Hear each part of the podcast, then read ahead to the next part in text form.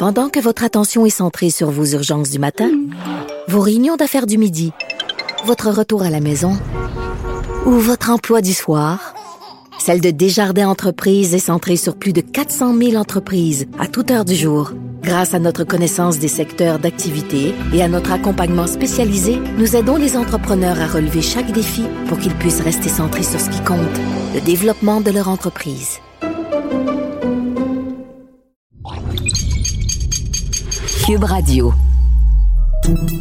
Salut, c'est Charles Dran avec l'équipe dans 5 minutes. On s'intéresse aux sciences, à l'histoire et à l'actualité.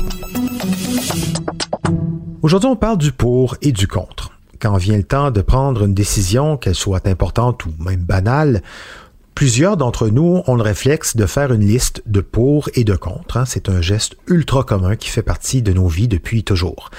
Mais bien peu de gens savent que l'inventeur attribué des listes de pour et de contre est nul autre que Benjamin Franklin. En tout cas, c'est chez lui qu'on en retrouve les premières traces d'utilisation dans un processus décisionnel. Mais en plus, si on se fie à ce qu'a trouvé Simone Fortin, on ne sait même pas comment bien s'en servir.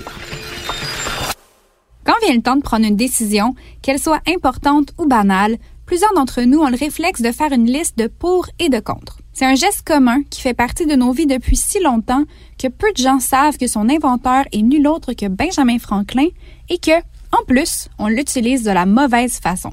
On vous explique. Prendre une décision, c'est pas toujours facile.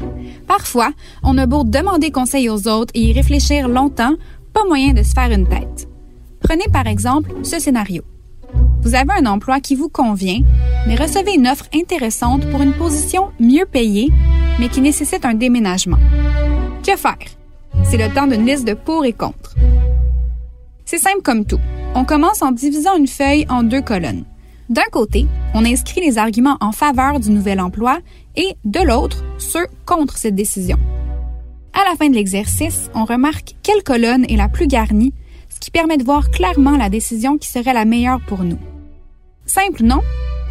Pourtant, l'inventeur de cette liste ne l'utilisait pas de cette façon.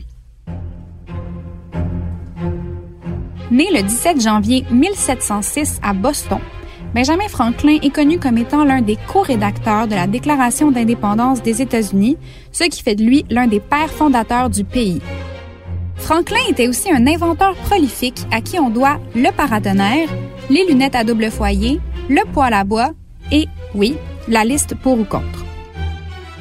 Des historiens ont été capables de retracer l'invention de la fameuse liste dans la correspondance entre Benjamin Franklin et son ami Joseph Priestley.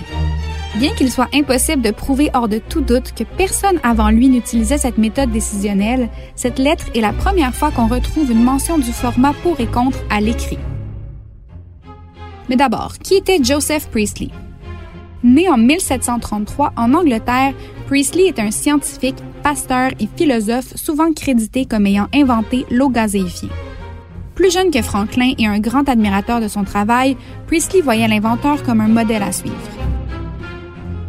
C'est pourquoi lorsque Joseph Priestley a reçu une offre d'emploi d'un homme d'État britannique lui demandant de devenir le tuteur de ses enfants, son conseiller et son bibliothécaire, Priestley s'est tourné vers Franklin.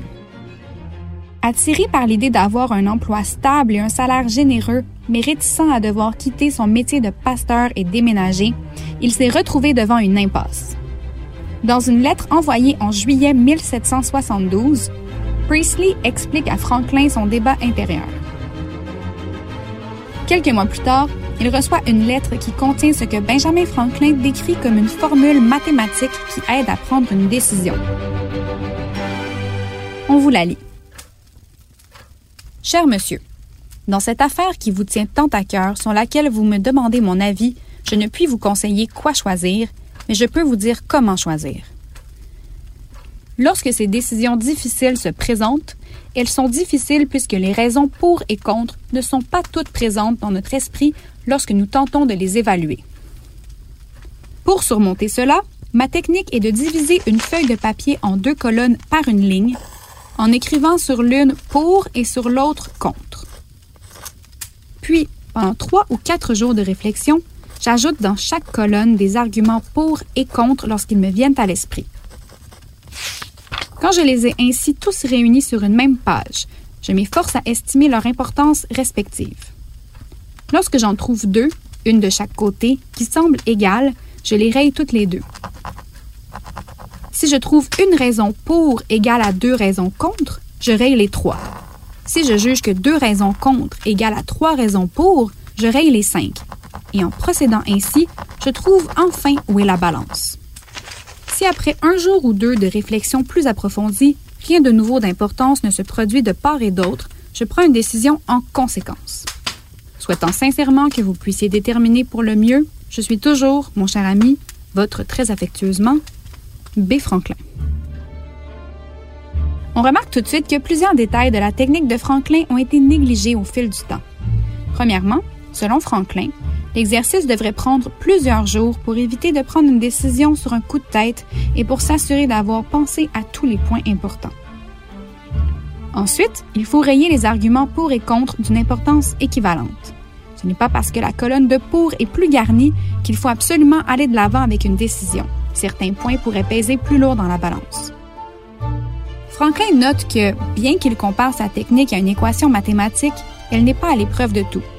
De toute évidence, cette technique fut efficace pour Priestley qui, quelques mois après avoir reçu cette lettre, a accepté l'offre d'emploi où il est resté pendant sept longues années, durant lesquelles il a produit ses travaux les plus influents si on avait une liste de pour et de contre à faire pour savoir euh, quel est le plus grand legs de Benjamin Franklin entre le paratonnerre, la déclaration d'indépendance des États-Unis, le poids à bois euh, et la liste des pour et contre, on comprend que même euh, en l'utilisant bien, ce serait difficile de ne sortir qu'un seul de ces legs. Par contre, pour Joseph Priestley, à qui on doit à peu près 150 ouvrages de grandes contributions dans le monde de la physique et de la chimie, ce serait plus facile. Hein? Son plus grand leg, c'est clairement l'eau pétillante, pas Merci Simone Fortin, c'était en cinq minutes.